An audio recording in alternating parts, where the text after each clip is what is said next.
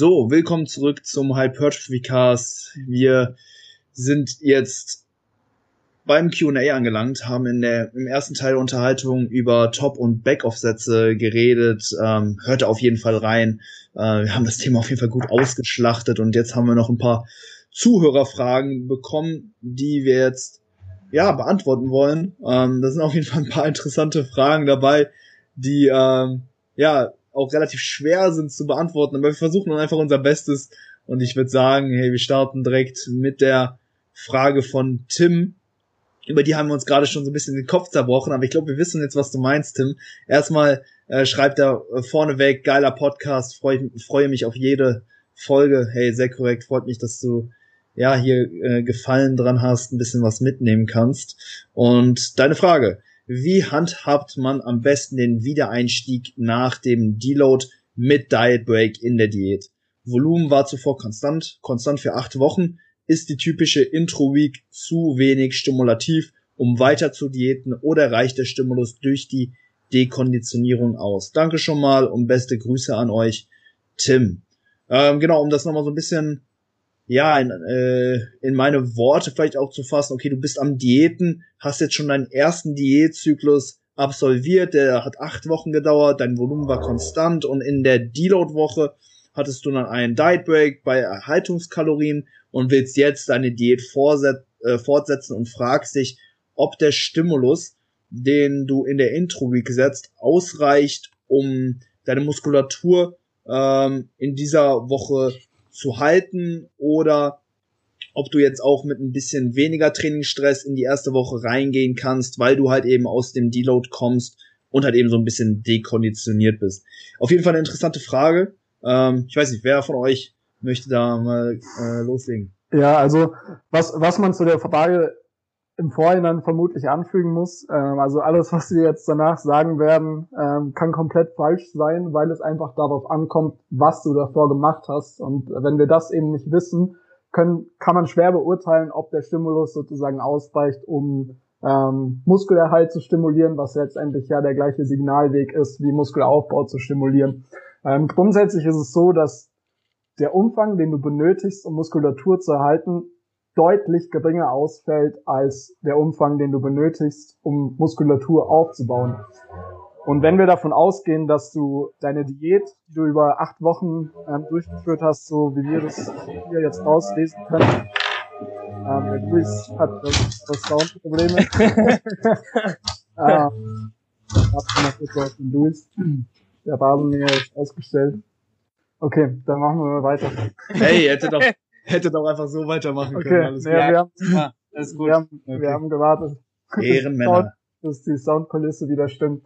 Ähm, genau, um vielleicht nochmal von vorne anzufangen. Also der Umfang, den du benötigst, um Muskulatur zu erhalten, ist zumindest in einem isokalorischen Zustand oder in einem Kalorienüberschuss weitaus geringer als der Umfang beziehungsweise die Arbeit, die du insgesamt benötigst, um Muskulatur aufzubauen. Man spricht da immer so ungefähr von einem Drittel von dem, was du eben benötigt hast, um Muskulatur aufzubauen, was von einzelnen Untersuchungen kommt, die auch nicht in einem Defizit stattgefunden haben, weshalb es schwer ist, da eben ja konkrete Empfehlungen zu geben. Wovon ich jetzt aber mal von ausgehe, dass du in diesen acht Wochen nicht in einem Bereich gearbeitet hast, der grundsätzlich irgendwo an der Grenze dazu liegt, dass du Muskeln abbaust. Ähm, heißt, du hast dich wahrscheinlich irgendwo in einem Bereich befunden, der auch in der Offseason dazu geführt hat, dass du Muskulatur aufgebaut hast. Wenn du nach acht Wochen ähm, einen ähnlichen Umfang ähm, fährst, ist die Wahrscheinlichkeit sehr, sehr hoch, dass du ähm, weiterhin einen ausreichend hohen Reiz setzen wirst, um die Proteinsynthese so anzuregen, dass du eben Muskulatur erhältst. Zum einen aus dem Grund, weil du nur acht Wochen in einem Defizit warst ähm, und dementsprechend einfach auch irgendwo so diese Neigung, Muskulatur abzubauen, vom Organismus ausgehend nicht so hoch sein sollte, wie wenn du jetzt beispielsweise am Ende von einer Vorbereitung wärst und du in einem sehr hohen Defizit gleichzeitig auch noch wärst und somit irgendwo die Ausgangslage deutlich schlechter wäre. Dementsprechend würde ich davon ausgehen, dass eine Dekonditionierung ähm, in diesem Sinne nicht wirklich stattfindet, weil wir so oder so für dieses ähm, ja für dieses Konzept keine wirkliche Evidenz dafür haben ähm, dass irgendwo eine Anpassung an einen bestimmten Arbeitsumfang auftritt, von dem ausgehend ähm, Umfang erhöht werden muss, um weiterhin eben einen ausreichend hohen Stimulus zu setzen. Das wird sicherlich irgendwo in deiner Anfangszeit, deine Trainingslaufbahn so, sei, Trainingslaufbahn so sein, dass du den Umfang anheben musst, um Muskulatur aufzubauen, weil du einfach ganz am Anfang durch alles Muskulatur aufbaust, selbst durch Ausdauertraining, wenn du davor ähm, ja keine, keinerlei sportliche Aktivität hattest. Ähm, aber um nochmal konkret auf deine Frage zurückzukommen, ich würde die Intro-Woche so gestalten, wie, so, wie du sie auch davor gestaltet hast, unter der Prämisse, dass deine regenerative, regenerativen Kapazitäten noch ähnlich geblieben sind. Die, der grundsätzliche Vorteil oder der Sinn einer Intro-Woche ist einfach, dass du ähm, eine Dekonditionierung aufgreifst, aber nicht im Sinne davon, dass sozusagen Muskelaufbau schwerer zu erzielen ist, sondern dass du einfach eine höhere Anfälligkeit hast, Muskelschäden zu erzeugen und durch einen geringeren Umfang in der ersten Zeit des Zyklus, beispielsweise eben über eine Woche oder auch über zwei bis drei Wochen, umgehst du eben ähm, das Risiko, dass du durch ein zu hohes Ausmaß an Muskelschäden ähm, weniger Muskeln aufbaust, weil du eben in diesem Szenario mehr einen größeren Anteil dieser Proteinsynthese dafür aufwenden müsstest, um eben diese Muskelschäden erstmal wieder zu reparieren, um, dein, um auf dein Ausgangsniveau zu kommen. Also so als Fazit würde ich persönlich sagen, dass ich, ähm, wenn eben die regenerativen Kapazitäten unverändert sind, wovon ich ausgehe ähm, in diesem Kontext, dass ich die Interwoche genauso angehen würde wie davor. Ja, würde ich voll unterschreiben. Äh, allgemein ist die Frage für mich persönlich ein bisschen schwer zu verstehen, weshalb ich es mal ein bisschen äh, allgemeiner einfach halten würde. Gerne. Äh, prinzipiell kommst du ja von einer Ausgangsposition im besten Fall, wo du für jede Muskelgruppe ein gewisses Maß an, an Training ähm, etabliert hast, wo du weißt, dass das in einem mehrwöchigen Zeitraum irgendwo zu einer Verbesserung in Form der Kraft führt. Ähm, das ist ja für uns so den, der Indikator, den, den wir nutzen, um zu beurteilen, ähm, ob eben ja der Trainingsstress so dosiert ist, dass eben daraus auch eine positive Anpassung resultiert. Äh, wie Frederik auch schon angemerkt hat, also das, was ähm, sozusagen den Muskelaufbau stimuliert, sollte eigentlich in Kaloriendefizit äh, von der Herangehensweise im Training unverändert beibehalten werden, damit man eben versucht, ähm, innerhalb der einzelnen Muskelgruppen ähm, auf einen Großteil der Muskelfasern immer noch ähnliche mechanische Reize zu bringen. Ähm, dementsprechend ja, würde ich generell versuchen, innerhalb von einem Kaloriendefizit, wenn du das jetzt zum Beispiel beginnst, den, den Arbeitsumfang für alle Muskelgruppen über einen Großteil der Wochen relativ unverändert äh, zu halten. Aber dann natürlich auf wöchentlicher Basis einfach evaluieren, ähm, ob dir dadurch eben auch, also ob das eben auch damit verbunden ist, dass du tatsächlich auch so deine Baseline-Performance, die du hast in einzelnen Übungen, äh, größtenteils halten kannst. Beziehungsweise, dass man das halt auch abgleicht mit dem Ermüdungszustand und natürlich äh, mit der Entwicklung der Trainingsleistung über die Wochen. Wenn du jetzt zum Beispiel für die Brust bei Bankdrücken, Flies, beim Schrägbankdrücken jede Woche in jeder Einheit schwächer wirst, ähm, da muss man sich das Szenario natürlich mal genauer anschauen.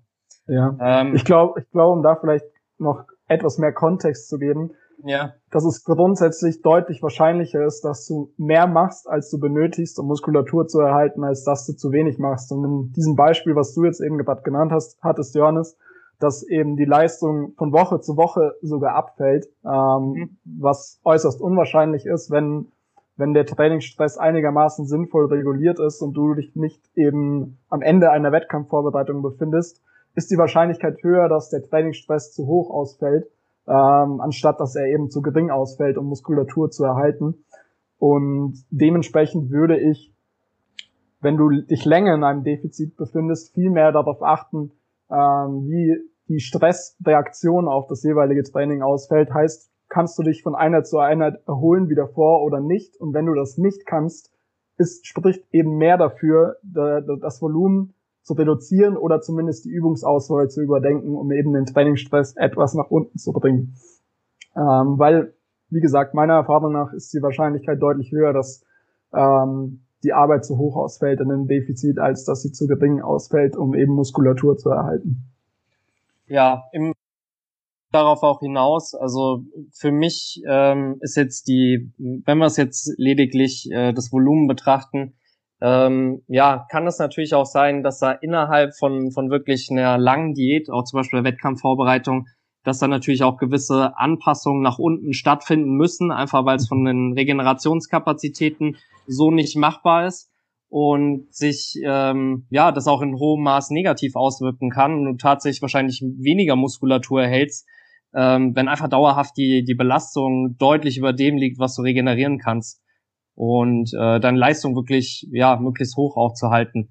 Generell, was ich noch anmerken möchte, ist, dass ja ich glaube, man braucht sich keine Sorgen darüber machen, auch wenn jetzt innerhalb von einem Kaloriendefizit, auch selbst in der Wettkampfvorbereitung, wenn auch mal vereinzelt der Arbeitsumfang ähm, in einer einzelnen Woche mal ein bisschen. Mhm. Also viele haben das, glaube ich, auch so ein bisschen im Kopf, dass die ja dann dann wirklich denken, ich kann jetzt auf keinen Fall weniger machen, jetzt in Form von Arbeitssätzen, äh, sonst dann nicht die entsprechenden Reize für den Muskelerhalt. Und was da denke ich wichtig ist, dass dass man einfach versteht, dass das äh, jetzt auf die Arbeitssätze per se gesehen auch immer so ein gewisses dynamisches Spektrum ist und ähm, ja, du dieses Spektrum auch nicht immer voll ausreizen musst und sich das auch je nach Ermüdungszustand auch von Tag zu Tag so ein bisschen verschieben kann. Ja. ja.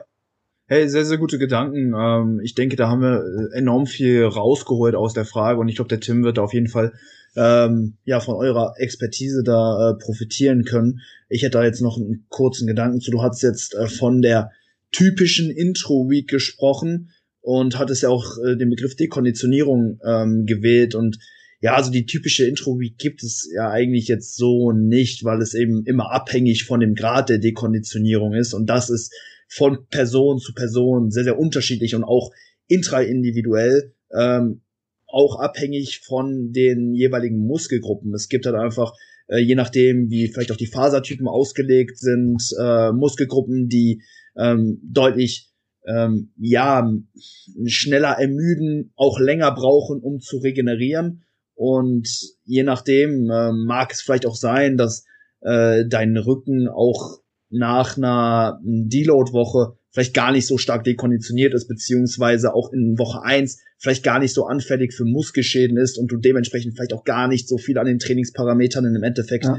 ähm, dann ändern musst. Ne? Also ich meine, du musst dich dann im Endeffekt, äh, im Endeffekt fragen, wenn ich jetzt äh, Pull trainiere, Langhantelrudern mache, Latzug mache, Kabelrudern mache, ist dann der Rücken ähm, wirklich sore, dass er dann bei der nächsten Einheit nicht mehr wirklich performen kann? Wenn die Antwort mhm. nein ist, dann was, was willst du in der typischen Intro-Week oder was willst du an deiner Intro-Week dann ändern? Also es sollte dann schon irgendwo auch aus einer Bedarfsanalyse hervorgehen, was für Anpassungen wir dann eben vornehmen und das kann halt eben sehr, sehr unterschiedlich sein. Bei einem ADL, ne, ich denke, da äh, ist es sehr, sehr allgegenwärtig, dass man dann da doch einen sehr, sehr starken Muskelkater zum Beispiel auch in, in den Hamstrings bekommt. Die sind halt einfach eben auch ein bisschen anfälliger, weil sie zum Beispiel eben auch in der ähm, ja, gedehnten Position, äh, ne, unter Last eben bei der, bei der Übung zum Beispiel sind, zum Beispiel auch eine Charakteristik, die halt vermehrte Muskelschäden hervorrufen kann. Da muss man dann vielleicht ein bisschen vorsichtiger sein, deswegen da einfach nur noch für dich so diese typische, typische Intro-Week gibt's nicht, weil Individuen unterschiedlich schnell Ermüdung abbauen und auch unterschiedlich auf eine gewisse Belastung in Form von Muskelschäden dann auch reagieren. Also guck, dass du es so ein bisschen eben an dich eben auch wiederum anpasst. Das haben wir auch im, im, im ersten Teil der ähm, Unterhaltung schon so ein bisschen besprochen, dass es halt eben nicht so ähm, ja diesen universellen Ansatz gibt, ähm, der für alle funktioniert. Von daher guck halt wirklich, okay, muss ich den Trainingsstress runterfahren, damit ich keine Overlapping Soreness habe, die dann auch in die nächste Einheit reingeht und wenn nicht, vielleicht musst du auch gar nicht so viel am am Stimulus in der ersten Woche ändern. Das wäre noch so ein Gedanke von meiner Seite. Ähm, Absolut. Also ich glaube, es ist immens wichtig, ähm, das irgendwo auch individuell zu bestimmen, weil es auch irgendwo davon abhängig ist, wie ich deloade. Es gibt Leute, mhm. die deloaden, indem sie nicht einmal in der jeweiligen Trainingswoche das Gym betreten und es gibt eben auch Herangehensweisen, die einen Deload so auslegen, dass einfach der Arbeitsumfang wesentlich geringer ist und dafür die relative Intensität trotzdem auch noch auf einem moderaten Maß bleibt. Und wenn ich irgendwo mich tendenziell eher in diesem Bereich bewege, ist die Arbeit, die ich nach dem Deload verrichten kann, ähm, vermutlich etwas höher, zumindest bei einigen Muskelgruppen, was sicherlich auch wieder von Individuum zu Individuum abhängig ist. Aber sie wird vermutlich höher sein, als wenn ich ähm, den Deload so angehe, dass ich einfach ins Training gehe und ein bisschen rumpumpe, weil ich da vermutlich einfach nicht diese Fasern rekrutiere, die eben auch ähm, dazu führen, beziehungsweise die Belastung dieser Fasern, die dazu führt, dass ich eben verstärkt Muskelschäden anhäufe. Und wenn ich eben im Deload die, äh, die relative Intensität noch in einem moderaten Maß halte, wie zum Beispiel bei Mehrgelenksbewegungen vielleicht im Bereich von einer API 5 bis 7 und bei Isolationsübungen bei 6 bis 8, dann ist die Wahrscheinlichkeit wahrscheinlich auch höher, dass ähm, ich einen ähnlichen Umfang fahren kann, beziehungsweise einen leicht höheren Umfang, als wenn ich die Deload-Woche so auslege, dass ich quasi keinen keine Belastung auf die Fasern habe, die letztendlich auch darüber bestimmen ähm, oder elementar dafür sind, dass ähm, verstärkt Muskelkater auftritt oder eben auch nicht. Mhm. Ja, es gibt eigentlich echt super viele Möglichkeiten, eben auch den Deload zu gestalten. Also das merke ich jetzt zum Beispiel auch, ähm, dass ich mit Klienten teilweise gar nicht mehr so aggressiv deloaden muss, in dem Sinne, dass der Trainingsstress wirklich extrem stark heruntergefahren muss. Ähm, hängt jetzt vielleicht auch so ein bisschen damit zusammen, dass ich, ähm, ja, was auch so ein bisschen aus unserer letzten Round Roundtable-Diskussion hervorgegangen ist, dass ich so ein bisschen weniger mit Satzprogression arbeite, die Sätze über den Mesozyklus ein bisschen konstanter halte und man dementsprechend nicht so starke, ähm, ja, Ausschwankungen nach oben und eben auch nach unten dann wiederum mhm. hat. Ähm, und was ich dann eben merke, ist, okay, dass ähm, man dann vielleicht am Ende der fünften Akkumulationswoche ähm, gar nicht so krass am Limit ist, wie wenn man vielleicht so eine Satzprogression eben auch nutzt, weil man dann halt eben nicht diesen starken Kontrast hat, ähm, wie wenn du halt die Sätze zum Beispiel erhöhst, im Schnitt dann vielleicht trotzdem die, dieselbe Satzanzahl hast, aber du hast halt eben diese letzte Woche, die dann halt nochmal extrem fordernd ist. Meist kommen dann eben ähm, ja sehr, sehr hohe Satzvoluminas ähm, mit äh, sehr, sehr hohen relativen Intensitäten eben auch zusammen. Und das sorgt natürlich auch dafür, dass das Training auch psychologisch sehr, sehr ermüdend ist und man dann dementsprechend auch ein bisschen aggressiver deloaden muss, in dem Sinne, dass man da einfach noch weniger macht. Und mhm. äh, ja, ich bin jetzt zum Beispiel eben auch so eher unterwegs, dass der Trainingsstress ein bisschen konstanter bleibt, äh, erhöht sich nur leicht, ähm, jetzt zumindest auf dem Papier im Laufe des Mesos und dann muss der Deload dementsprechend auch gar nicht so ähm, ja so ausgelegt werden wie vielleicht ähm, ja vielleicht wie das viele dann eben trotzdem machen. Also ähm, ja wirkt sich das dann eben auch unterschiedlich auf die Dekonditionierung aus. Deswegen guck halt einfach wirklich ähm, wie gestaltest du den Deload und was ist dann die Ausgangssituation, wenn du dann in den Zyklus reinstartest. Vielleicht bist du gar nicht so dekonditioniert, wie du denkst und vielleicht musst du auch dementsprechend gar nicht so stark die Trainingsparameter ähm, ja, manipulieren und läufst dementsprechend auch vielleicht gar nicht Gefahr, daher in der ersten Woche irgendwie Muskulatur einzubüßen oder so. Genau. Wollen wir die nächste Frage angehen? Perfekt. Gerne. Die kommt von Mayu. Er schreibt äh, Dreier-Split in Klammern Zweierfrequenz auf acht Tage. Also zum Beispiel ein Oberkörper, Unterkörper, ähm, sechsmal pro Woche auf einen, äh, auf einen achttägigen Mikrozyklus jetzt bezogen. Also Dreier-Split mit hohem Session-Volume ähm, versus Zweier-Split. Nee, habe ich das gerade falsch verstanden? Ähm, nee, genau. Dreier-Split, zum Beispiel was wie ein Push-Pull-Legs ähm, mit einer Zweierfrequenz, also Push-Pull-Legs off, Push-Pull-Legs off. So hätte man sechs, Trainings sechs Trainingstage innerhalb von acht Tagen.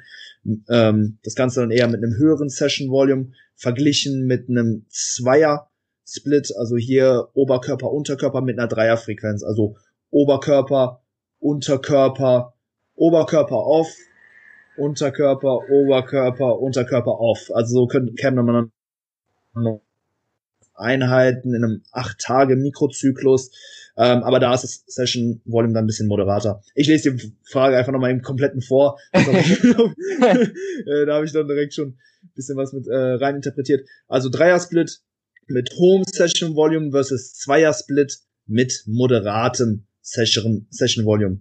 Ähm, das ist jetzt erstmal die erste Frage. Und dann, warum trainieren die Pro Natural Bodybuilder mit höheren Splits und hohem Session Volume? Das wäre jetzt erstmal so das erste Statement, was ich so ein bisschen in Frage stellen würde. Also ähm, ich sehe das jetzt zum Beispiel eher weniger. Also es gibt sicherlich ähm, Pro Natural Bodybuilder, die sich, ähm, ne, wie du es gesagt hast, ähm, mit, ähm, mit höheren ähm, mit, also dass sie mit höheren Splits unterwegs sind, dass sie da vielleicht ähm, ja an einem Tag weniger Muskelgruppen innerhalb einer Einheit trainieren, dafür mit mehr Volumen pro Einheit. Das gibt sicherlich, aber ich kenne zum Beispiel auch viele Pro Natural Bodybuilder, die das zum Beispiel anders machen, die äh, deutlich höher frequenter trainieren. Äh, zum Beispiel Sachen wie Oberkörper, Unterkörper, Push-Pull äh, sind auch sehr vertretene Trainingssplits. Ähm, deswegen das würde ich jetzt erstmal so ein bisschen in Frage stellen, aber ähm, hm ja, ich sag mal, die, den ersten Teil der Frage, den können wir jetzt mal so ein bisschen äh, besprechen. Also ich denke, allgemein kann man ja da jetzt nicht für, für jeden Pro-Natural Bodybuilder sprechen. Ähm, so wie ich das jetzt verstanden habe, äh, trifft er sozusagen die Annahme, dass Pro-Natural Bodybuilder tendenziell eher mit einer größeren Frequenz beziehungsweise geringeren Frequenz und genau. aber in den Einheiten selbst einem größeren Session Volume trainieren. Ja. Ähm, generell, wenn man ja jetzt zum Beispiel die Zielsetzung Muskelaufbau hat, ähm, denke ich, bestehen keine größeren Unterschiede jetzt in der Frequenz per se, wenn irgendwo der, der Arbeitsumfang und ja, solche Faktoren wie Intensität, Übungsauswahl und so weiter angeglichen sind. Ähm, ja, Generell kann man vielleicht auch sagen, dass es definitiv auch zum Beispiel wissenschaftliche Untersuchungen gibt, die darauf hindeuten, dass zum Beispiel oberhalb von äh, acht bis zwölf effektiven Sätzen in einer Trainingseinheit, dass äh, ab einem gewissen Niveau einfach die myofibrilläre Proteinbiosynthese, also die Proteinsynthese, die durch das Training angeregt wird, eben auch äh, über die Anzahl an Sätzen, dass die ab also im Durchschnitt äh, ab diesen, diesen Bereich von acht bis zwölf Sätzen, dass das eben ja zu, zu stagnieren scheint. Ähm, das ist jetzt natürlich auch nicht alles entscheidend, ähm, aber das liefert zumindest Hinweise darauf, dass man durchaus ähm, auch in einer einzelnen Einheit ähm, ja einen gewissen Punkt erreicht, wo irgendwann der Arbeitsumfang so hoch wird, wo du eigentlich das Muskelwachstum, die, die Fasern ausreichend stimuliert hast, und wo eigentlich jeder weitere Satz so gesehen eigentlich nicht mal wirklich einen, Mehrwert mit sich bringt, ähm, sondern eigentlich nur die Ermüdung in höherem Maß stimuliert. Mhm. Ähm, dass du dann zum Beispiel mehr Muskelschäden provozierst und dann hast du ja auch wieder den, den Nachteil irgendwo, dass äh, diese Proteinsynthese vermutlich auch wieder mehr dazu genutzt wird, dass du eben diese Muskelschäden äh, reparierst, an, anstatt eben ja neue Proteinstrukturen äh, aufzubauen. Ähm, ja, das, das schon mal so generell. Ähm, ich würde sagen, es ist generell immer so eine Frage davon, ähm, ja, wie viele Tage du zum einen in, in der Woche trainierst, äh, wo liegen auch so ein bisschen deine Stärken und Schwächen, also welchen Arbeitsumfang benötigst du überhaupt individuell äh, für die einzelnen Körperpartien und danach bemisst sich zum Beispiel auch in meiner Herangehensweise sehr, sehr stark die Frequenz.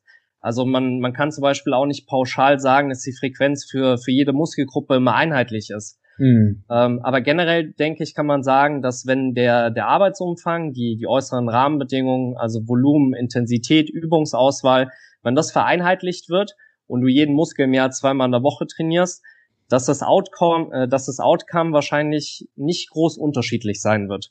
Mhm. Ähm, aber ab einem gewissen Punkt kann es definitiv Sinn machen, wenn du einfach einen, einen größeren Bedarf an Volumen zum Beispiel hast für eine gewisse Körperpartie, ähm, die, die Arbeit vielleicht auch von, von zwei Einheiten auf drei Einheiten zu verteilen, ähm, dass du so das, was du an Sätzen in der Woche absolvierst, einfach so gesehen nochmal mit ein bisschen größerer äh, Effektivität verbinden kannst. Ähm, ja, meist sieht man halt auch, oder werf du gern ein, Freddy? ich habe ich hab erstmal nur gehustet, aber mir ja, du wolltest schon wieder loslegen. Ein, was, was man da vielleicht jetzt auch ähm, daraus schlussfolgern könnte, wenn man ähm, ja den Kontext nicht im ausreichenden Maße kennt oder die diese Untersuchungen, ähm, könnte man meinen, dass, dass eine Erhöhung der Frequenz sozusagen pauschal schon als zusätzlicher Stimulus gewertet werden könnte, indem ich beispielsweise die acht Sätze, die ich bisher auf zwei Einheiten verteile, auf drei Einheiten verteile. Und es scheint eben so zu sein, wie Johannes eigentlich auch schon perfekt ausgeführt hat, dass es vielmehr ähm, sich eine um eine obere Grenze des effektiven Volumens pro Einheit im Durchschnitt handelt. Also wir sprechen hier wieder immer nur über den Durchschnitt und was du als Individuum sozusagen ähm, benötigst oder was du als Individuum machen kannst, bevor diese Stagnation ausfällt, ähm, auftritt, ist nochmal eine andere Sache. Aber es ist auf keinen Fall so, dass wenn ich sozusagen bei einem Session-Volumen bin, was sozusagen unterhalb dieser durchschnittlichen Grenze sich befindet, dass ich bei einer Erhöhung der Frequenz weitere Vorteile daraus ziehe. Also es denke ich recht wichtig aus dieser Frage oder auch aus dieser Diskussion heraus zu kristallisieren, dass Frequenz an sich, sobald ich eine Muskelgruppe zweimal die Woche trainiere, ich kann auch eine Muskelgruppe einmal die Woche trainieren und werde davon Muskelaufbau erzielen.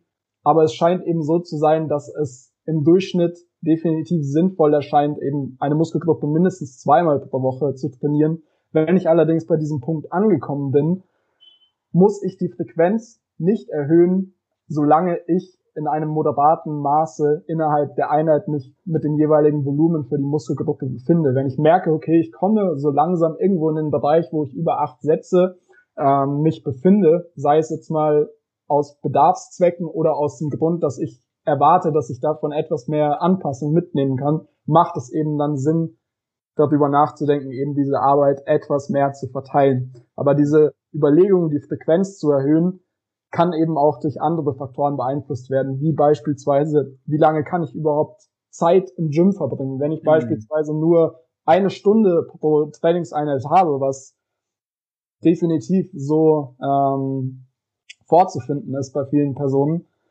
oder zumindest eineinhalb Stunden oder es ist ja auch im Prinzip egal, einfach nur um dieses Beispiel noch aufzugreifen oder einen weiteren Faktor, der bei dieser Überlegung eben äh, wichtig ist, dass ich eben das Volumen auch über mehr Einheiten verteilen kann, ohne dass ich unbedingt den Stimulus ähm, beeinflusse, aber gleichzeitig greife ich dadurch eventuell meine individuellen ähm, Bedürfnisse auf, nicht nur unbedingt, was ich an Zeit investieren kann, sondern beispielsweise auch, was ich psychisch verkrafte in dem Sinne, dass ich beispielsweise in einer Wettkampfvorbereitung auch beispielsweise im Laufe der Zeit ähm, das Volumen, was ich für eine Muskelgruppe akkumuliere, zum Beispiel für die Quads, über mehr Einheiten verteile, verteile, so dass ich pro Einheit einfach weniger Arbeit für die Quads verrichten muss, was eventuell eben mentalen Stress reduzieren kann und gleichzeitig eben den Stimulus aufrechterhält. Also diese variable Frequenz lässt sich ähm, durch unter, unterschiedliche Faktoren ähm, betrachten oder kann durch unterschiedliche Faktoren beeinflusst werden. Wenn wir uns aber nur auf den physiologischen Reiz ähm, konzentrieren, ist es eben so, dass Frequenz vielmehr ein Tool sein sollte, um eben das Volumen pro Einheit in einem moderaten Maße zu halten, das im Durchschnitt irgendwo zu optimalen Ergebnissen ähm, ja, zu führen scheint. Ja. Hey, ich glaube, Johannes und Frederik haben da schon sehr, sehr gute Worte für gefunden. Also auch jetzt ohne Kontext können wir da, glaube ich, keine klare Antwort treffen, ob jetzt eine, eine Zweier- oder eine Dreierfrequenz äh, besser ist. Ähm, ich würde vielleicht so ein bisschen bedenken, okay, was ist der wöchentliche Arbeitsumfang für eine Muskelgruppe? Je höher der ist, desto wahrscheinlicher ist es auch, dass du vielleicht nochmal von einer höheren Frequenz irgendwo profitierst. Andererseits, ähm, ja, guck vielleicht auch, wie so ein bisschen deine, äh, wie, wie so deine Psychologie so ein bisschen tickt. Bist du eher so der Typ, der halt Bock hat, innerhalb einer Einheit eine Muskelgruppe eher so ein bisschen zu malträtieren, da ein bisschen mehr für zu machen? Oder ähm, ja, kannst du dich auch mit weniger Sätzen für eine bestimmte Muskelgruppe gut abfinden und dann vielleicht diese dann einfach häufiger trainieren. Also was sagt dir da vielleicht auch so ein bisschen mehr ähm, zu? Wichtig wäre halt einfach auch noch, dass man da zwischen Muskelgruppen entscheidet, weil da gibt's wirklich sehr, sehr starke Unterschiede. Ähm, so die, die Quads zweimal pro Woche zu trainieren, das, das kann sicherlich sehr, sehr gut hinhauen. Bei den Side-Delts, wenn du jetzt sagst, hey, ich will unbedingt meine seitlichen Fasern hypertroph äh, ja, die seitlichen Fasern des Deltas hypertrophieren, ähm, und das ist jetzt so mein, mein, mein Fokus, dann äh, könnte ich mir sehr, sehr gut vorstellen, dass du auch von einer höheren Frequenz enorm profitieren könntest, einfach weil du gar nicht in der Lage bist, innerhalb einer Einheit so, also dem, äh, den, den Fasern so große Schäden zuzufügen, dass sie halt wirklich dann auch ähm, die, die Tage benötigen, um zu regenerieren, bis dann halt die potenziell nächste Einheit wieder ähm, stattfinden würde. Ähm, und du würdest auch dementsprechend eine Gefahr laufen, ähm, sehr, sehr stark an ähm, ja, Qualität bei den einzelnen Arbeitssätzen ähm, zu, zu verlieren. Also sagen wir mal, okay, du trainierst den Dienstag Side-Delts und dann nochmal am Freitag ähm, und keine Ahnung, du, du kannst halt dann irgendwie äh, zehn Sätze machen und bist dann vielleicht am äh, Mittwoch oder so schon wieder eigentlich ready, dann äh, ja, lässt da dann eventuell dann eben auch Potenzial auf der Strecke und diese zehn Sätze, die werden natürlich enorm viel innerhalb der Einheit. Du kannst natürlich nicht erwarten, dass du durch den achten, neunten Satz noch genauso viel Hypertrophie hervorrufst wie durch den ersten Satz. Von daher da dann hinzugehen und dann am Dienstag fünf Sätze zu machen, am Mittwoch vielleicht auch fünf Sätze zu machen und dann äh, vielleicht dann am Freitag ähm, das Ganze dann zu wiederholen, ähm, ja. wäre dann vielleicht so eine bessere Variante. Also unterscheid da auf jeden Fall ähm, ja. zwischen Muskelgruppen und ähm, ja, ich glaube, das wäre es oder? Ja, vielleicht noch als zusätzlichen Punkt, wenn wir eben ähm, über diese Grenze oder über diese Spanne an Session-Volumen nachdenken, die wir zumindest im Durchschnitt vermutlich nicht wesentlich überschreiten sollten, muss man zwangsläufig auch Überlappungen mit einbeziehen. Meistens ist es ja so, dass wir nur die Arbeitssätze zählen, die wir auch sozusagen direkt quasi mit einer Übung, ähm, zumindest in unserer Wahrnehmung, stimulieren. Heißt, wenn wir einen Satz Latzug machen, zählen wir diesen Satz für den Rücken oder für den Lat, wie auch immer.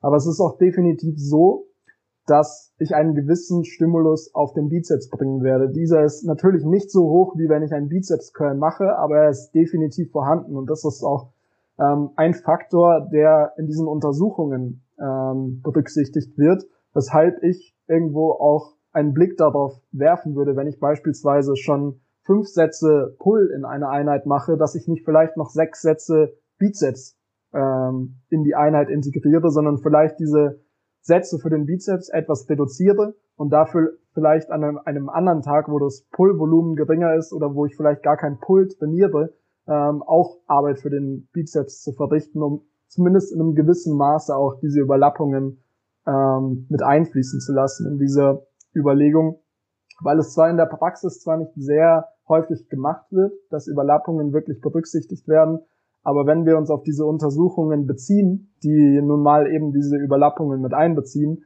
müssen wir das letztendlich auch zwangsläufig, zumindest in einem gewissen Maß, auch in der Praxis ähm, ja, begutachten, wenn wir diese Metriken oder diese Spannen nutzen wollen. Wunderbar, guter Punkt. Ähm, dann würde ich sagen, greifen wir die nächste Frage auf von Jakob Klinger. Ähm, was ist eure Meinung zu Kalorien-Cycling? Esse zurzeit im Aufbau täglich 3100 Kalorien und einmal die Woche nach Lust und Laune, um am sozialen Leben teilhaben zu können. Äh, und um auch andere Mikronährstoffe reinzubekommen. Ich nehme pro Woche circa 0,02 Prozent meines Ausgangsgewichts zu. Interessant. Äh, äh, Würde mich auf jeden Fall mal interessieren, wie du das ähm, feststellst und auf der äh, Waage äh, erkennst. Aber ja, äh, ich überlege mir zu sinnvoll wäre, Kilokalorien und auch Makronährstoffe an Oberkörper, Unterkörper und Restdays unterschiedlich zu dosieren. Macht das Sinn oder fällt das unter die Kategorie übertrieben und unnötig? Ja, also ich würde vielleicht, um, um da so meinen Teil dazu zu geben, einfach mal so ein bisschen ausführen, wie ich ähm, zum Großteil zumindest eine Off-Season mit meinen Klienten angebe angehe, um da etwas Kontext zu geben, wie es auch ablaufen kann im Vergleich zu dem, was du vielleicht geschildert hast.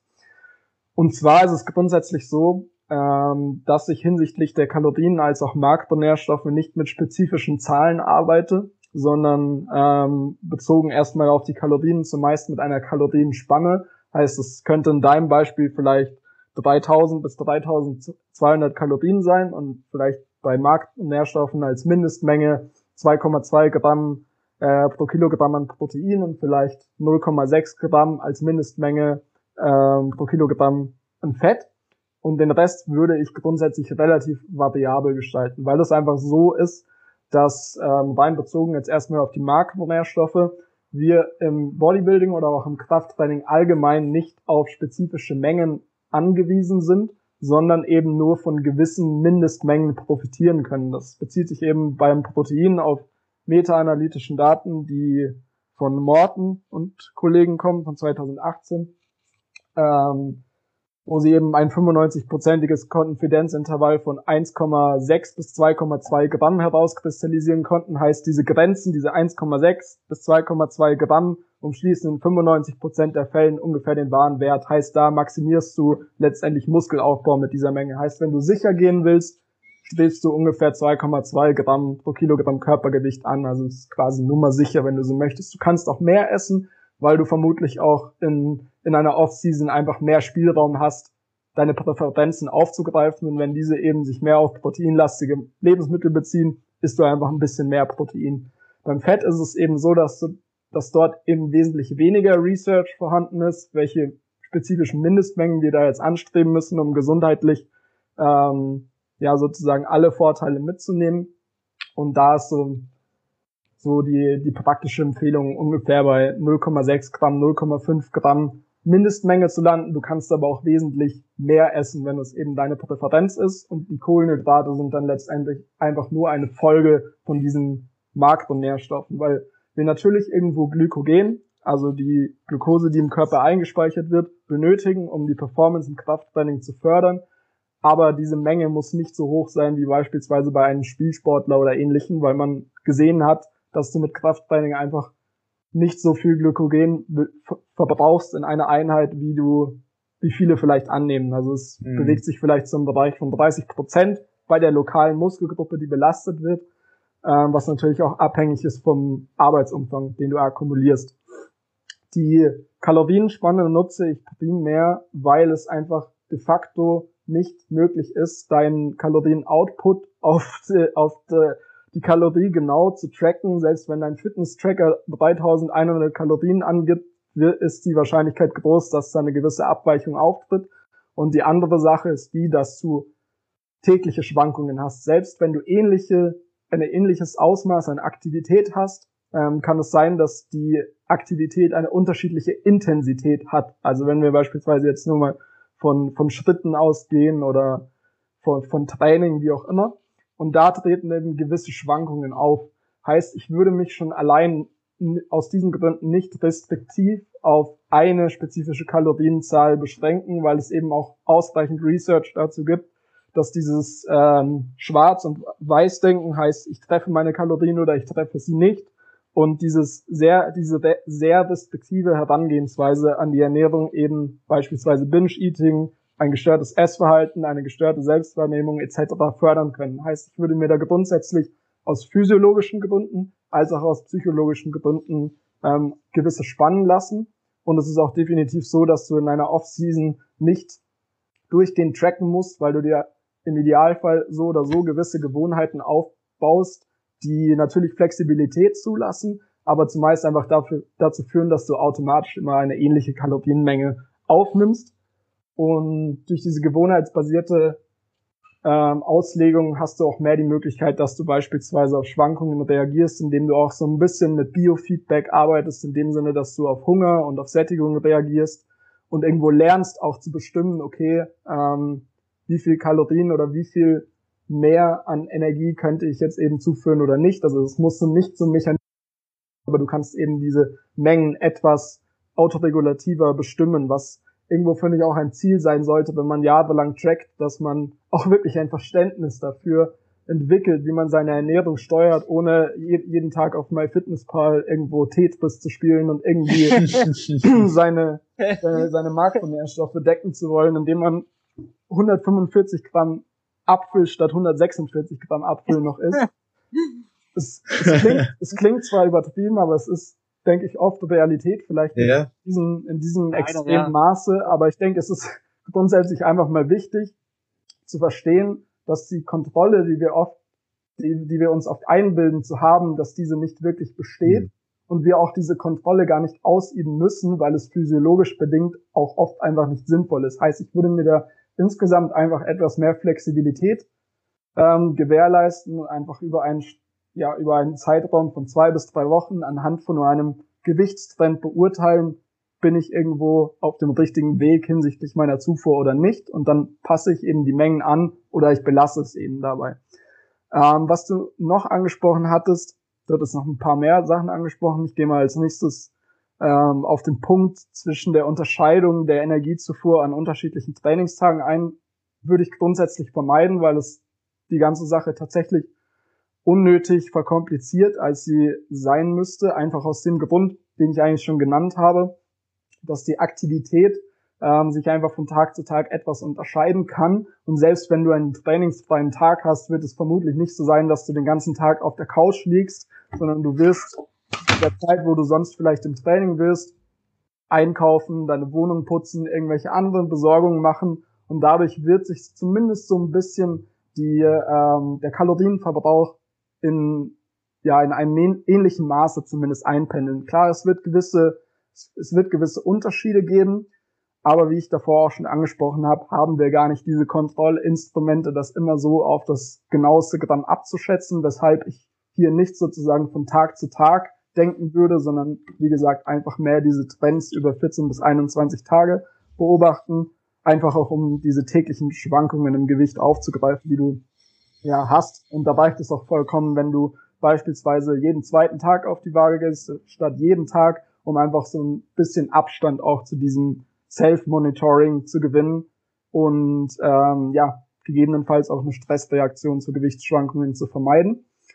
Und wie gesagt, also ich würde mir einfach eine gewisse Spanne setzen und da auch nicht so restriktiv vorgehen. Heißt, du hattest angemerkt, dass du diesen zusätzlichen Tag mit höheren Kalorien wählst, um am sozialen Leben teilzunehmen. Hm. Ähm, was ich tatsächlich, ohne dich als Person angreifen zu wollen, du hast diese Frage gestellt und ich finde, es ist eine sehr wichtige und ähm, ja, Frage, die auch viel Einfluss auf andere nehmen kann, weil, weil viele, denke ich, noch in einer ähnlichen Weise vorgehen grundsätzlich ist es so, dass du immer am sozialen Leben teilnehmen mhm. solltest, weil dieser Sport nicht irgendwo negativen Einfluss auf dein westliches Leben haben sollte. Klar, wenn wir jetzt in Extremsituationen sind, wie in einer Wettkampfvorbereitung in den letzten vier bis sechs Wochen, bist du automatisch einfach introvertierter, wirst dich mehr um dich selbst beschäftigen. Das ist einfach irgendwo so die Natur von dem Sport. Aber sonst sollte, solltest du von deiner Herangehensweise her den Sport so auslegen, dass er dir mehr Lebensqualität schafft, als dass er dir Lebensqualität nimmt. Und so wie du die Frage formulierst, macht es für mich den Eindruck, dass dir zum großen Teil der Sport, Sport mehr Lebensqualität nimmt, als dass er dir Lebensqualität gibt. Weshalb ich vermutlich, wenn man noch ein bisschen Zeit nehmen würde, ähm, vielleicht auch auf den Input von den anderen beiden Jungs noch kurz warten würde, aber ich würde grundsätzlich versuchen, mir gewisse mehr, also insgesamt mehr Flexibilität zuzulassen, mehr mit Spannen zu arbeiten, ähm, nicht alles zu versuchen, ähm, aufs Detail genau zu tracken und zu manipulieren, weil das so oder so ist, beziehungsweise nicht die Kontrolle mit sich bringt, die du eventuell davon erwartest. Und so wirst du da, denke ich, äh, auf einen viel besseren Weg kommen, als wenn du versuchst, eben diese dieses Mikromanagement sozusagen zu betreiben. Bo, bo, bo, bo. Boah, Frederik, du bist ein Biest. Ja, was soll ich? Was soll man noch sagen? sagen? Zwar perfekt zusammengefasst. Ähm, generell würde ich vielleicht noch sagen, dass diese psychologische Wirkung schon schwer unterschätzt ist. Wenn du dich jetzt zum Beispiel auch in der äh, Off-Season so an äh, festen Zielen der Makronährstoffe und der Nahrungsaufnahme festklammerst, ähm, wie Frederik eben schon meinte, kann das eben auch so ein negatives äh, ja, Verhalten zu seinem eigenen Essen auch so ein bisschen begünstigen. Und ja, ich würde da generell oder ich mache es mit meinen Klienten auch so, dass ich hauptsächlich eben mit Spannen arbeite. Und ähm, ja, man, man sollte sich da vom, vom Kopf her, wie gesagt, nicht so auf eine bestimmte Menge fixieren ähm, und auch ja, wie du schon angemerkt hast, mit der Frage, ähm, dass er sonst sich am sozialen Leben teilnehmen kann oder, oder dass er das zumindest aufs Wochenende verlagert. Ähm, das zeigt eben auch, dass du ja da wahrscheinlich in, in deiner gewählten Herangehensweise nicht flexibel genug bist oder vielleicht auch nicht die Fertigkeiten hast, um ähm, ja, irgendwo deine Ziele, die du hast in dem Sport und, und die Gestaltung deiner Ernährung, dass, dass das eben auch alles äh, miteinander zu verbinden ist, was es gerade in der Offseason zu jeder Zeit ist. Also ich würde zum Beispiel generell auch sagen, ähm, wenn du jetzt so eine Festivität hast, zum Beispiel am Wochenende, du bist auf den Geburtstag eingeladen und du hast natürlich irgendwo deine, deine Richtlinie der Nahrungsaufnahme über der Woche, wo du dich bewegen willst.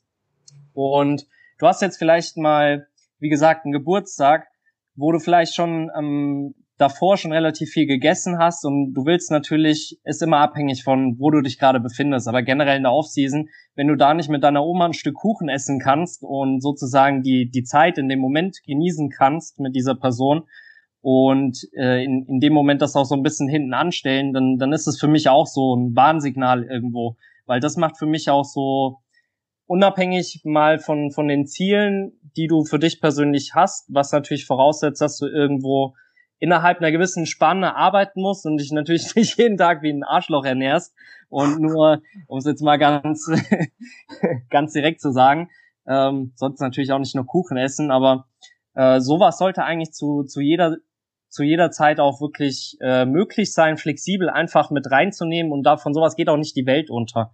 Selbst wenn du jetzt mal an einem einzelnen Tag in der Offseason an die 1000 Kalorien mehr isst, das sind, sind im Wochenschnitt ein bisschen was über 100 Kalorien mehr, wenn du an den anderen Tagen nicht aus der Reihe trittst. Äh, das, das ist jetzt auch seitens der Gewichtszunahme vermutlich einfach nicht weltbewegend. Ähm, ja, was, was hatte ich da ansonsten noch? Genau, was äh, auch so ein bisschen das Problem ist, wenn, wenn du dich nur an der Kalorienmenge orientierst, was Freddy auch schon angemerkt hatte, ist, dass du völlig ausblendest, äh, also gerade so diese eigenen körperlichen Signale wie Hunger und Appetit.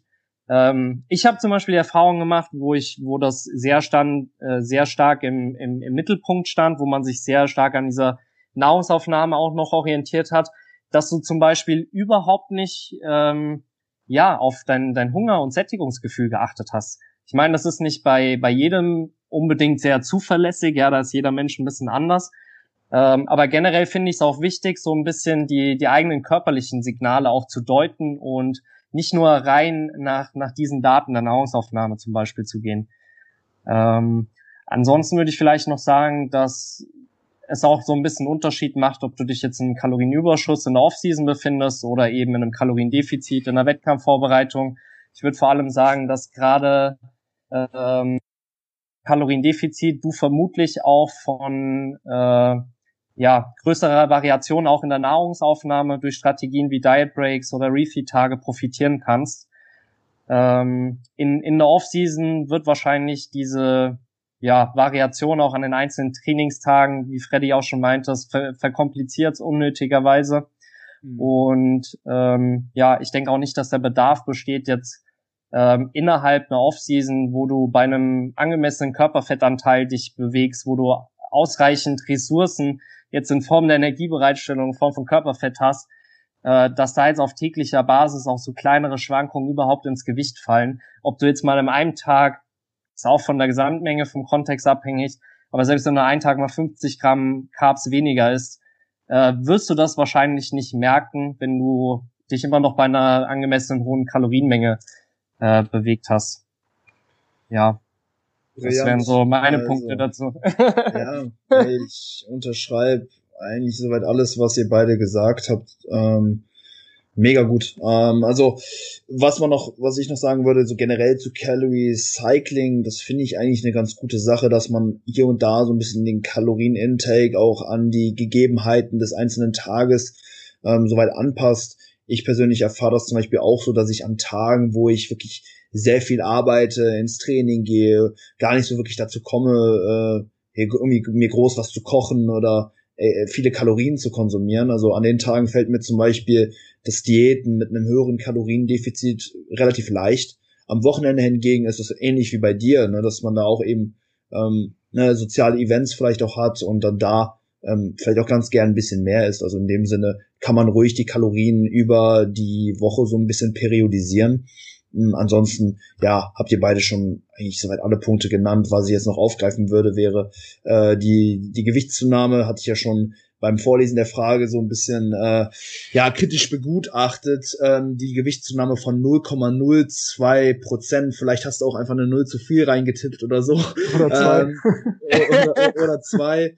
Äh, wobei zwei Prozent pro Woche wären schon arg. Ich glaube, ja, 0,2 Prozent wären, wären, wären äh, eigentlich super. Aber 0,02, ey, ich glaube, da hast du den Leanbike echt ein bisschen zu ernst genommen. Also wenn du so, also es ist einfach auch gar nicht messbar, das Ganze. Ne? Also du nimmst dann, wenn es hochkommt, vielleicht 0,1 Prozent äh, im Monat zu. Wie willst du das auf der, Ma auf der Waage irgendwie messbar machen. Also da gibt es keine Möglichkeit. Deswegen ist da die Chance hoch, dass du den Muskelaufbauprozess mit Sicherheit nicht maximieren wirst. Du wirst halt kein Fett zunehmen, das kann ich dir, denke ich, so garantieren. Ähm, aber ja, bestmöglich Muskeln aufbauen wirst du auch nicht. Also guck auf jeden Fall, dass du da, äh, ja, je, nach, je nachdem, wenn das halt tatsächlich 0,02 Prozent pro Woche sind, da, dass du da ein bisschen mehr, ähm, ja, gainst. Aber ansonsten, ja, auch mega gute Punkte, die ihr beide schon angesprochen habt. Wunderbar. Ich glaube, der Jakob wird da sehr, sehr dankbar äh, für sein, für die ganzen Punkte, die ihr genannt habt. Ja, Let's was man vielleicht, oh, vielleicht, ja, noch, gerne. vielleicht noch hinzufügen kann. Ich hoffe, ich hoffe, der Jakob fühlt sich von unseren Punkten nicht angegriffen oder ähnliches. Ich äh, meine, wir waren alle irgendwo an dem Punkt, wo wir diesen, diesen Bodybuilding-Lifestyle, wenn man es so bezeichnen möchte, ähm, wenn es diesen überhaupt so gibt, ähm, im extremen Maße ausgelebt haben und eben auch ähm, irgendwo mal an dem Punkt waren. Also ich, ich kann zumindest für mich sprechen, dass ich mich auch mehr teilweise isoliert habe, als ich müsste und teilweise auch auf Dinge geachtet habe, die einfach im Großen und Ganzen völlig irrelevant sind oder vielleicht sogar auch suboptimal, äh, wenn man beispielsweise auf die, die Gaining Rate eingeht oder auf das Mikromanagement der, der Kalorien. Ähm, ich denke, es ist einfach nur wichtig, dass man irgendwo mit einem offenen Mindset durch, durch diesen Trainingsprozess geht und auch versucht, sich selbst irgendwo weiterzuentwickeln. Ähm, natürlich niemanden und möchten auch niemanden vorschreiben, wie er irgendwo die, diesen, diesen Lebensstil oder diesen Sport auszuführen hat. Aber es gibt einfach gewisse Indizien oder gewisse Verhaltensmuster, auf die man immer wieder trifft und auch ähm, Verhaltensmuster, die durch die Wissenschaft dokumentiert werden, die einfach nachweislich ähm, negative Auswirkungen haben können, eben auf die, auf die eigene Psyche, auf das Körperbild, auf langfristige Essgewohnheiten, eben auch auf die Gesundheit, die ja auch irgendwo, ähm, wenn man sportlich aktiv ist, klar, wir machen irgendwo auch Leistungssport, da ist Gesundheit nicht immer zu 100 Prozent zu jedem Zeitpunkt irgendwo die oberste Priorität, aber es sollte irgendwo schon eine Sache sein, die man in diesem großen und ganzen, ähm, ja, in diesem Kontext irgendwo beachtet. Und wenn man Gesundheit betrachtet, geht es eben nicht nur um physische Messgrößen, sondern es geht auch um äh, psychosoziale Messgrößen. Und wenn diese eben für eine lange Zeit vernachlässigt werden und man selbst ähm, irgendwo nicht genug Zeit mit, mit der eigenen Herangehensweise ähm, für sich einräumt, ist es auch oft einfach so, dass man mehr negative Emotionen gegenüber diesem Sport entwickelt, die eigentlich gar nicht da sein müssten, weil sie nicht an diesem Sport liegen, sondern vielmehr an der persönlichen Herangehensweise. Und wenn man an dem Punkt angelangt ist, ist es, denke ich, immer ein recht gutes Indiz dafür, ähm, sich eben auch die Zeit zu nehmen und zu überlegen, ob es tatsächlich daran liegt, was dieser Sport von mir verlangt oder was ich denke, was dieser Sport von mir verlangt. Und ich denke, dass die Frage da ja ein recht gutes Beispiel dafür ist. Absolut. Genau. Wunderbar, dann gehen wir zur letzten Frage über von Luke EB. Er fragt, wann mit MyoWebs arbeiten. Ganz kurz, MyoWebs sind eigentlich, ja, Sätze mit minimaler Pausenzeit ähm, zwischendrin. Und ja, ich, ich würde das ganz gerne erstmal so einleiten, dass man sich auch irgendwo anschauen muss, okay, was muss bei jedem Arbeitssatz, den wir machen, irgendwo gegeben sein. Ich denke, wir können das ganz gut jetzt irgendwo auf den Hypertrophie-Kontext vielleicht auch beziehen. Da werden Myowebs ja vermehrt äh, verwendet. Im Powerlifting finden die relativ wenig Anklang. Äh, ja, was, was müssen wir sicherstellen, dass wir einen ähm, Satz als, ja, hypertrophierend, äh, bestmöglich hypertrophierend beschreiben können. Und da ist halt eben immer ganz wichtig, dass die Muskelfaser zum limitierenden Faktor gemacht werden kann. Also dass wir den Satz beenden, weil die Muskelfaser, äh, die Muskelfasern nicht mehr in der Lage sind, ausreichend Spannung ähm, zu erzeugen. Und da, das ist eben auch so ein wichtiger, ähm, ja, wichtiger Punkt, weshalb wir überhaupt pausieren und ähm, ja, was man, also was ich da äh, immer so an meine Klienten auch irgendwo weitergebe, ist so eine, so eine, so eine kleine Checkliste, die man halt irgendwo durchgehen kann, bevor äh, der nächste Arbeitssatz äh, jetzt ansteht. Ne, zum einen, okay, ist die Cardio äh, vaskuläre System erholt, ne, nach einem Satz Kniebeugen ist man erstmal au außer Atem. Äh, da muss ich natürlich erstmal schauen, dass die Atem Atmung sich wieder beruhigt, sodass ähm, uns diese dann im folgenden Arbeitssatz nicht darin limitiert, den Satz fortzuführen. Zweiter Punkt wären dann eben so die, die Agonisten, die bei einer Übung noch mitwirken, zum Beispiel der untere Rücken bei den Kniebeugen, der sollte uns wiederum auch nicht limitieren. Wir wollen idealerweise äh, die Quads ähm, zum limitierenden Faktor irgendwo machen. Und ähm, dritter Punkt wäre dann halt eben auch noch die, die Psyche. Sind wir psychisch bereit für den nächsten Arbeitssatz? Und ja, ich sag mal, wenn es jetzt um Hypertrophie geht, dann müssen wir natürlich auch irgendwo sicherstellen, dass so ein gewisses Mindestmaß an Wiederholungen ähm, sichergestellt werden kann. Wenn wir natürlich nur 10 Sekunden resten nach einem Satz 10er Squats, dann schaffen wir vielleicht danach nur noch drei Wiederholungen. Äh, ob der Satz, dass der Satz jetzt nicht optimal für Hypertrophie ist, das sollte soweit klar sein. Deswegen würde ich da so die Faustregel aufstellen, okay, wir müssen zumindest so lange resten, dass wir wieder in der Lage sind, mindestens fünf Wiederholungen äh, ungefähr ableisten zu können. Und ja, da gibt's dann ähm, eben auch gewisse Übungen, bei denen ähm, können wir diese Checkliste schneller abhaken als bei anderen Übungen. Ähm, Gerade so Sachen wie vielleicht Wadenheben, Crunches oder auch teilweise Lateral Raises. Da können wir relativ schnell sagen, okay, wir kriegen den Zielmuskel beim nächsten Arbeitssatz wieder zum limitierenden Faktor gemacht und schaffen auch ausreichend viele Wiederholungen. Gerade bei diesen Übungen würde ich jetzt äh, pauschal sagen, da würden sich Myoreps oder kürzere Pausezeiten generell äh, eher anbieten. Ähm, ja, deswegen, also ähm, das wäre jetzt erstmal so der Punkt, wo ich sage, okay, da könnten wir MyoWebs einbauen. Ähm, er hatte aber jetzt in der Frage eben auch gefragt, okay, wann äh, sollte man mit MyoWebs arbeiten? Macht man das vielleicht abhängig vom, vom Trainingsstand, von der Phase innerhalb des Zyklus oder äh, was meint ihr? ja, also dann fange ich mal an. Ähm, ja, also ich würde ich würd dir absolut zustimmen, dass eben diese Intensitätstechniken generell irgendwo von der Übungsauswahl abhängig gemacht werden sollten. Mhm. Heißt, ich würde vermutlich bei Mehrgelenksbewegungen, zumindest bei freien Mehrgelenksbewegungen, Intensitätstechniken eher vermeiden und vielmehr, wenn ich eben diese Techniken nutze, auf Isolationsübungen verlagern, wo sie definitiv ähm, ihren Platz finden können. Ich denke nicht, dass es irgendwo ja wirklich stichhaltige Indizien darauf gibt, dass Intensitätstechniken physiologisch gesehen einen Vorteil gegenüber normalen Straight Sets bringen. Was sie definitiv an Vorteilen mit sich bringen, ist, dass ich etwas Zeit sparen kann.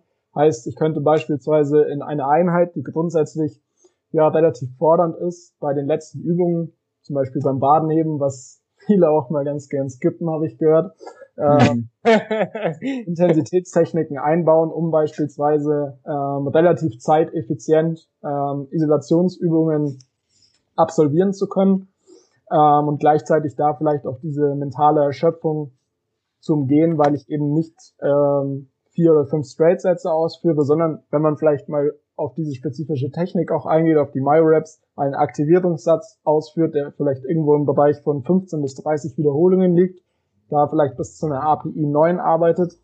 Ähm, und normalerweise wäre es dann bei, einem, bei der MyRap-Technik so, dass ich ja so 20 Sekunden pausieren würde mhm. und dann würde ich meistens eine spezifische Wiederholungszahl bei einem Satz ausführen, dann wieder zum Beispiel vier oder fünf Wiederholungen oder fünf oder sechs Wiederholungen, wieder 20 Sekunden pausieren und dann wieder das gleiche, bis ich eine äh, festgelegte API, zum Beispiel API 9 oder 10, also auch mhm. Muskelversagen erreichen würde. Sorry, ganz kurz, ja. ähm, ist das ist das fest definiert? Gibt es da irgendwo eine feste Definition für MyoWebs? Weil, also ich habe das zum Beispiel jetzt auch äh, in ganz oft auch anders geprogrammt, dass ich jetzt ja, gar nicht so diese feste. Ich auch noch drauf eingehen. Also, Gerne. Soweit, soweit ich weiß, ähm, kommt diese Technik von Borsch Pagelli. Ich weiß nicht, ob ich ihn richtig ausspreche. Auf jeden Fall ist das Protokoll relativ fix. Ich glaube, er arbeitet mit vier Wiederholungen, bis eben bei irgendeinem Satz Muskelversagen erreicht wird, aber ich lege mich nicht dazu 100% fest. Auf mhm. jeden Fall ist es ähm, grundsätzlich so die Herangehensweise. Was ich persönlich ganz gern nutze, äh, was ich von Brian Miner übernommen habe, ist, dass man diese Mile-Rap-Technik so nutzt, dass man auch diesen Aktivierungssatz ähm, absolviert, heißt irgendwo ein Gewicht verwendet, mit dem man irgendwo zwischen 15 bis 20 oder 15 bis 30 Wiederholungen absolvieren kann, bis zu einer API 9 zum Beispiel oder einer API 8 in, der, in den ersten Wochen des Zyklus. Ähm, und dann 20 Sekunden pausiert und dann anstatt eben eine oder 15 bis 30 Sekunden je nach Übung ähm, und dann anstatt einer fixierten Wiederholungszahl ähm, so viele Wiederholungen absolviert, bis man wieder bei API 9 landet. Heißt, man standardisiert bei diesen Myo-Rap-Sätzen oder Cluster-Sätzen, je nachdem, wie man sie bezeichnet, nicht die Wiederholungszahl, sondern man standardisiert die relative Intensität, was eben den Vorteil mit sich bringt, dass du vermutlich ähm, den Stimulus pro Satz etwas höher hältst, als wenn du beispielsweise mit einer fixierten Wiederholungszahl arbeitest, die vielleicht in den ersten Sätzen dahingehend ähm, ja den Stimulus reduziert, weil du vielleicht bei einer API 5 oder 6 bist, was in diesem Kontext bei Isolationsübungen vermutlich nicht wirklich stimulativ wäre. Und so gehst du eben vor, ähm, bis du deine spezifische Satzanzahl ähm, absolviert hast. Heißt, bei dieser Variante benutzt du eben eine fixierte relative Intensität, zum Beispiel API 9 und eine fixierte Satzanzahl. Heißt, du hast zum Beispiel den Aktivierungssatz und dann drei Backoff oder Myo-Rep-Sätze, ähm, bei der du immer sozusagen mit dem jeweiligen Gewicht bis zu der API 9 oder eben bis zu der festgelegten relativen Intensität arbeitest. Und du solltest im Idealfall schauen, dass du, wie du auch in deiner äh, Einführung für Intensitätstechniken genannt hast, über fünf Wiederholungen ungefähr bleibst, dass du sozusagen in der Theorie oder laut Annahme ähm, sozusagen ähm, ausreichend Belastungsdauer hast für Hypertrophie.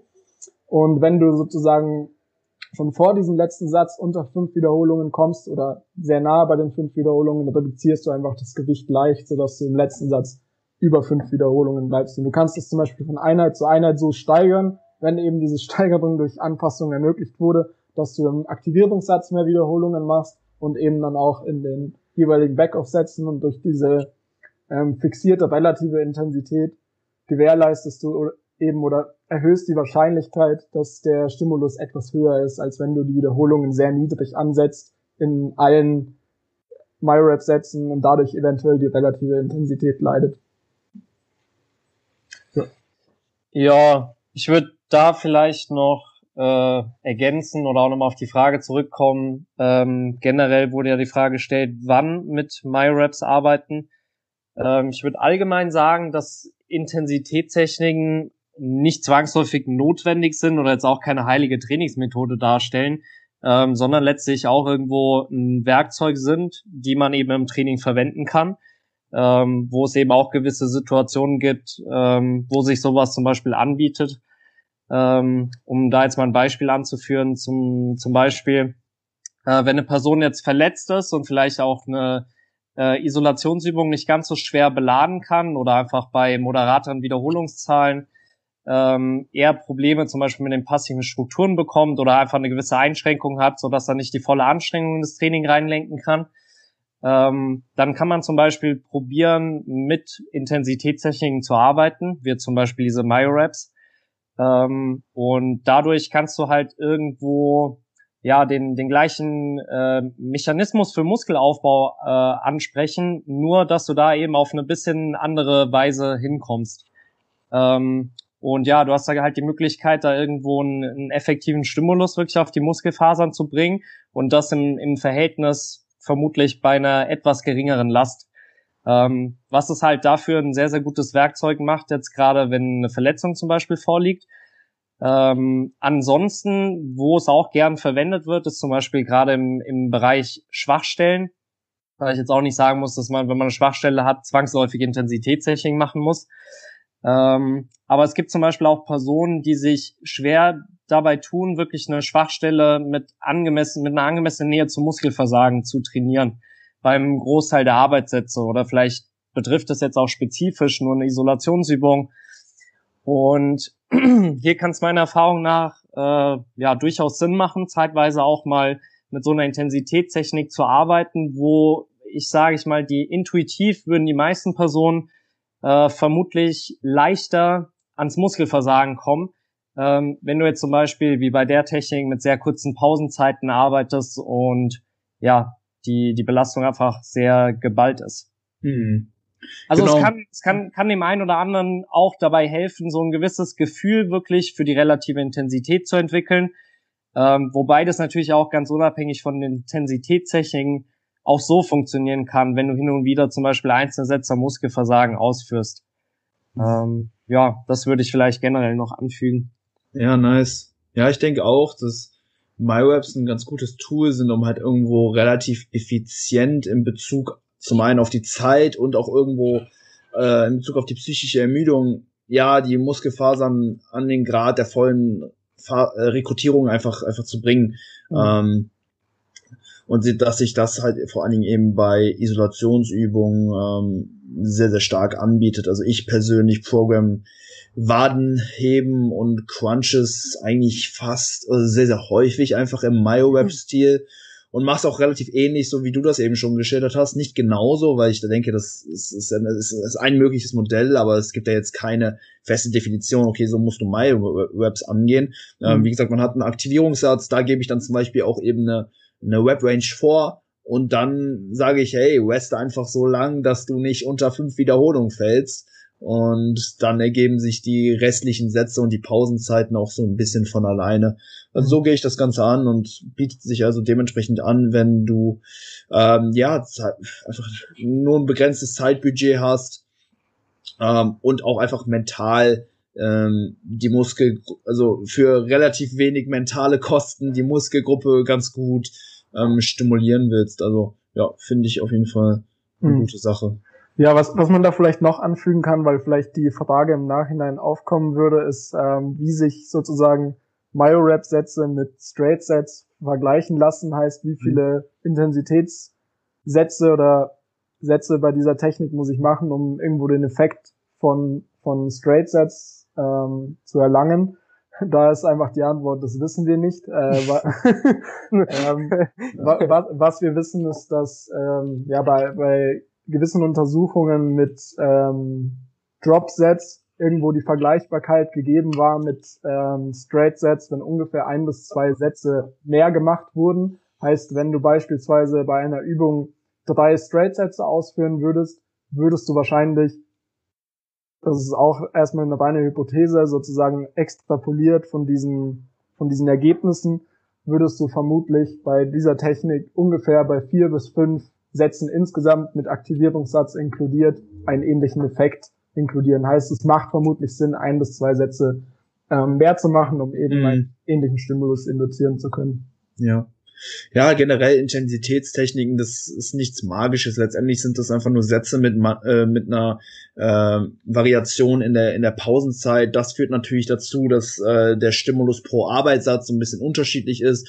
Je kürzer du mh, hm, pausierst, desto ja, geringer fällt der Stimulus wahrscheinlich auch irgendwo aus. Aber das Ding ist halt auch, dass ähm, der Effekt von Pausenzeiten eben nicht linear ist. Also du bekommst halt nicht äh, immer mehr Hypertrophie, je länger du pausierst. Also irgendwo schon, aber das Ganze ist halt eben nicht linear. Also du bekommst diminishing returns. Ähm, mhm. Du, du, du westest äh, drei Minuten und du bekommst 90 Prozent der Gains. Du ja. westest das Doppelte, du westest sechs Minuten, du bekommst da vielleicht nur 95 Prozent der Gains. Also das Ganze ja. ist äh, zunehmend äh, ineffizienter und Myo-Webs oder Intensitätstechniken Techniken, das wäre im Prinzip das zeiteffizienteste Training, was man irgendwo ableisten kann und das kann halt je nachdem, ähm, je nach Situation einfach mehr oder weniger Sinn machen. Hey, wenn du, wenn du jetzt sagst, ich will so so, also so wenig Zeit wie möglich im Gym verbringen und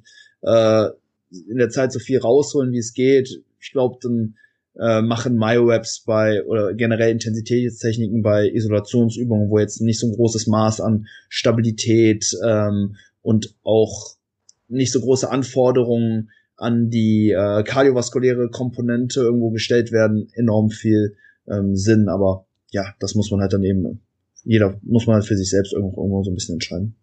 Hm. Schön.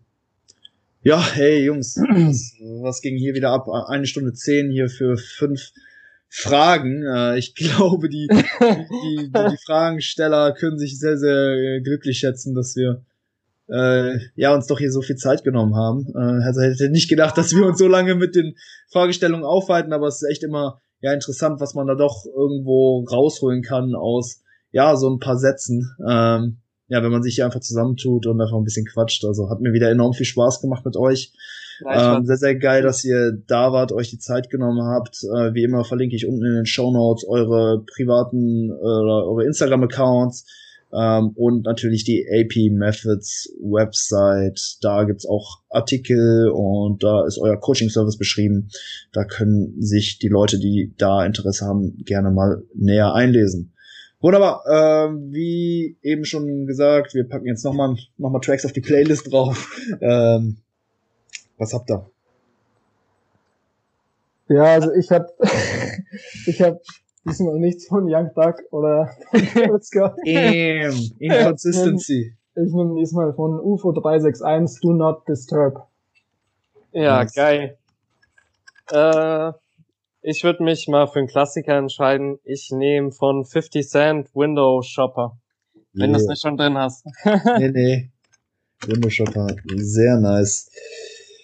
Oh, ich muss auch mal kurz freestylen. Ähm, ich nehme von Vertex One It Up. Ist, äh, ist ein euphorischer Frenchcore-Track. Äh, muss man, muss man mögen, aber äh, fuck Bezeichnung hört sich schon mal gut an. Hör ich mir gleich mal an im Training. Ja, ja, da fliegt man, hey. ich bin gespannt. Geil, Jungs.